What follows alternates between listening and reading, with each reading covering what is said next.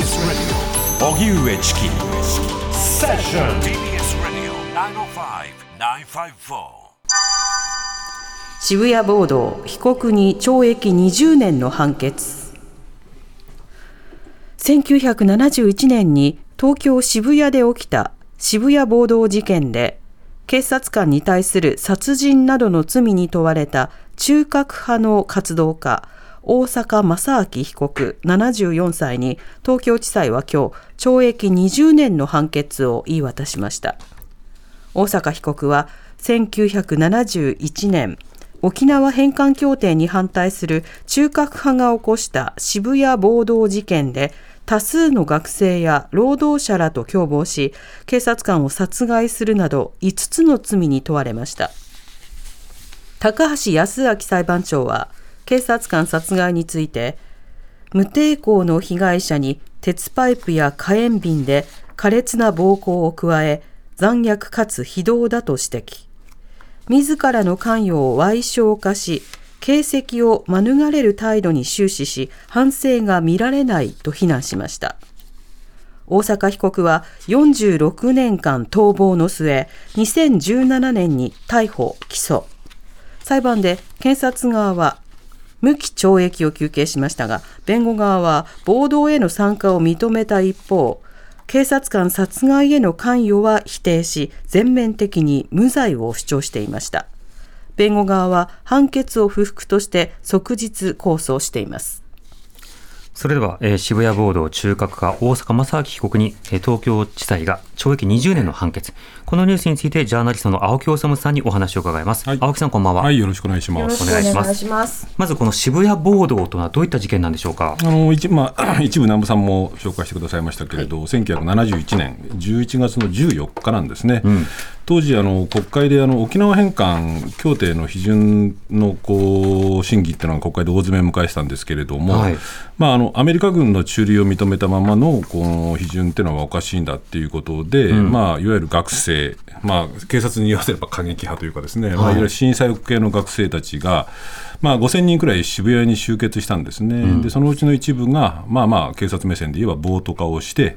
えーまあ、あのこれ、警戒していた機動隊、こう全国から結構応援をもらったんですね、機動隊員が。うん、そのうち、えー、新潟県警に所属をしていた、まあ、新潟県警から派遣をされていた当時の男性男性巡査、21歳が、まあ、やけどを負って死亡をして、はい、出場も放火をされてと。それ以外にも警察官が、機動隊員が複数怪我をするという事件ですよね。で、これ最終的に、えー、警視庁が、まあ、警視庁公安部が中核派の犯行だというふうに断定をして、42人を逮捕したんですけれども、このうち6人、少年を含む6人が殺人などの罪で起訴されて、まあ、病死した1人を除いて、えー、懲役3年からまあ最高で無期懲役の刑が確定して、もう亡くなっちゃったあ、まあ、被告というか受刑者もいるんですけれども、はい、まあ、一方で大阪正明、まあ、被告ですね、は、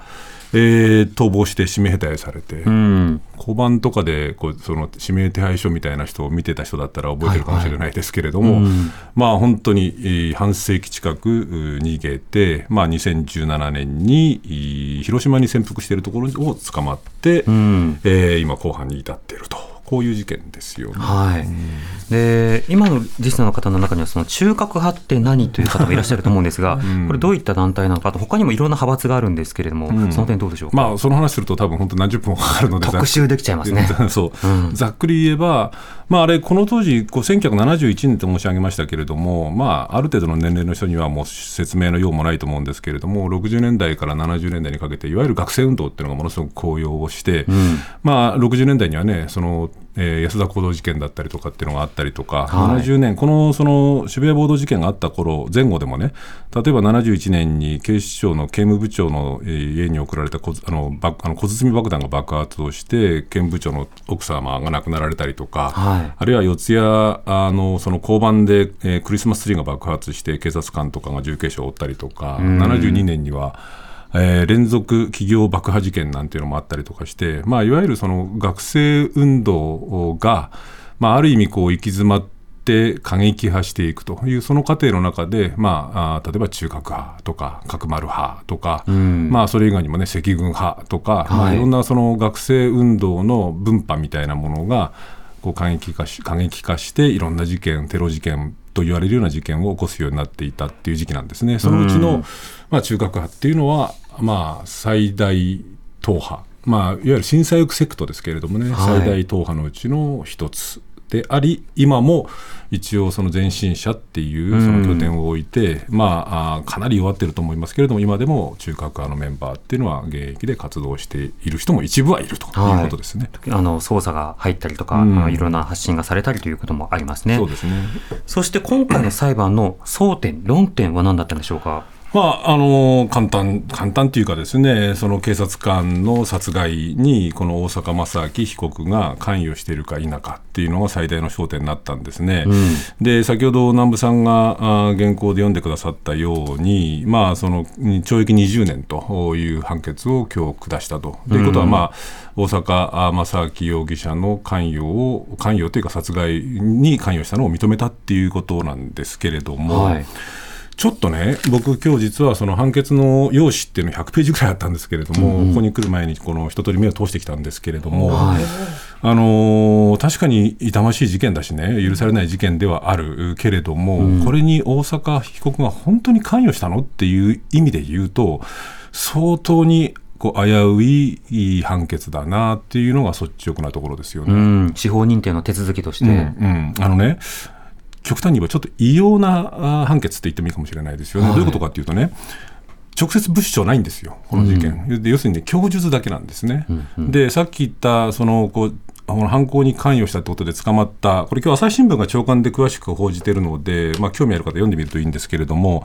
その殺害大阪被告が殺害に関わったとする直接的な物証はなく、うん、でえー、殺害などでこうもうすでに有罪になっている元学生ですよね、はい、4人のこうが4人のに対する検察官のえー、事情聴取での供述調書が残ってるんですね。うん、で、この4人の供述調書では、その大阪被告が警察官を殴ってるのを見たという、その調書があるんですよ。これ、半世紀前の調書ですよ。うんうん、ところが、これをこれしか要するに有罪立証の柱がないんですよ。で、このその公判定でね、大阪被告の公判定でどういうことをやったかっていうと、弁護側はこの供述っていうのは信用できないと、いろいろこう取り調べなんかで誘導もされたりされたりとかもしてるし、はいはい、こう信用できないって言ったもんだから、法廷でこの4人に話聞くことになったんですよ。で、この4人のうち、実に2人がね、いやいやいや、この調書の内容は間違ってますと、被告人実は見てませんでしたっていうふうに翻してるんですよ、供述を。はい、からもう一人がですね、そのまあまあ、あの被告が警察官を殴ってたのは間違いなかったと、当時の調書をおおむね証言を維持したんですね。ただ、まあ、一方でちょっと調書とは異なる異なるあの、えー、供述なんかもあったりとかしたんですけれども、はい、でもう一人、4人目のもう一人っていうのは、実は病気らしくて、ですね、こう法廷に出てきてないんですよ。うんうん、つまり、少なくても4人のけ、えー、検察官の供述調書のうち2人が、それをてなんていうかな撤回してるっていうかそれは本当じゃありませんでしたって言ってるんですよ。うん、で、はい、それしかその証拠がないのに最終的に有罪っていうのはちょっとそのまあ一つはねえー、事件が起きてから半世紀以上過ぎているっていう時間の壁がやっぱり大きくあるっていう事情は考慮するにしても、はいそれだけで、えー、あ懲役20年、まあ、そのその量刑は別としても有罪っていうのは僕はその正直判決文を読んでいていやいやこれでいいんですかねっていうのは僕は思いましたけれども、ね、法的手続きとしてなかなかずさんというか、あの証言の揺らぎもありますし、でもそれでも用紙で100ページを超えるような判決文になるわけですか、うん、あの読んでると、だからこそこう、まあ、一生懸命になって、まあ、僕にが読んでると、一生懸命になって、その供述を翻してはいるけれども、うん、調書は信用できる、こういう点は信用できるんだっていうことがこうずっと書いてあるっていう印象を僕は受けますよね。あの警察の取り調べの調査って、これまでもやはりいろいろな仕方で、シナリオありきで、うん、あの取り調べの調書書いて、発言しかもそのものの文字起こしじゃないから、結局言ったことがそのまま乗らないってことはしばしばあり、うん、しかもそれで来た3人のうちの2人が否定しているわけですよね。そうですね。でこれ全く事件が違うので比べるのはどうかなと思いますけれども今、チキさん言ったみたいに検察官の調書っていうのが本当にそんなに信用できるんですかと。例えばあの、河井克行元法務大臣の、その選挙買収事件でそのこう金を受け取った側がねのその人たちが、まあまあ、はっきり言えば、お前ら起訴しないので、こっちに都合のいい供述しろよみたいな形を、まあ、供述誘導してたっていうのが、これ、読売新聞のスクープで明らかになって、今でも大問題になっていて、今日もその不適切だったっていう最高裁のね、こう調査結果なんかが示されてるように、うん、検察官の調書ってそんなに信用できるんですかと、大丈夫ですかと、はい、でしかもさっきあの繰り返しになりますけれども、半世紀経って、その当事者たちのこう半数が、その供述は間違ってました、いろんな形でなんかこう、まあ、誘導されたかどうかは別としてね、こうその実は実は僕は見てませんでしたっていうふうに言ったっていうところを見ると、はい分かりません。あの少なくても大阪被告が本当に関わってないのか関わっているのかっていうのはこれ神のみぞ知るなんですけれどもその半世紀っていう壁があるにしてもしかしこのこう証拠だけでこう有罪っていうふうにしてしまうっていうのはねその警察官亡くなった警察官のこう悔しさだったりとかっていうことももちろんあるけれども、はい、その刑事裁判としてはちょっとまずいんじゃないのかなっていう、そうですね。それこそやはりあの他の検察での捜査の中でもあったように、うん、その自白の強要だったり、あるいは司法取引のちらつかせだったり、うん、あるいは起訴しないよっていうことのほのめかしなどによって証言を作るっていうことは実際たくさん発覚してますよね、現代でも発覚してますよね、うん、そうした中での手続きという点でいうと、今、これを認定する司法という方の課題も見えてくるわけですか？見えてきますよね、まあ、あの若干ね、警察寄りのことを言えばね、うんまあ、大阪被告40年以上逃げてたわけですよね、はい、本当に無実だったら出てきてっていうふうにこう言いたくもなるし、うん、でも出てきてもね。そうなんです。でこれしかもその中核派が、まあ、どうやらかなりこう大阪被告の逃亡生活っていうものをこう側面で支援してたっていうところもあるようなので、うん、繰り返しになりますけれども真実は分かりません、はい、真実は分からないけれどもしかし刑事司法の原則は疑わしきは被告人の利益にってことを考えると、うん、少し乱暴なえー、判決だったんじゃないか、まあ、あの被告人あの被告側控訴してますから、はい、高裁でどういう判断が示されるかですけれども、もやや乱暴なあ判決じゃないかなという気が僕はします。うんなるほど。この他のニュースについてもまた後ほど青木さんに伺いますしフロントラインセッションにもご出演いただきます、はい、青木さんありがとうございました、はい、TBS ラジオ荻上チ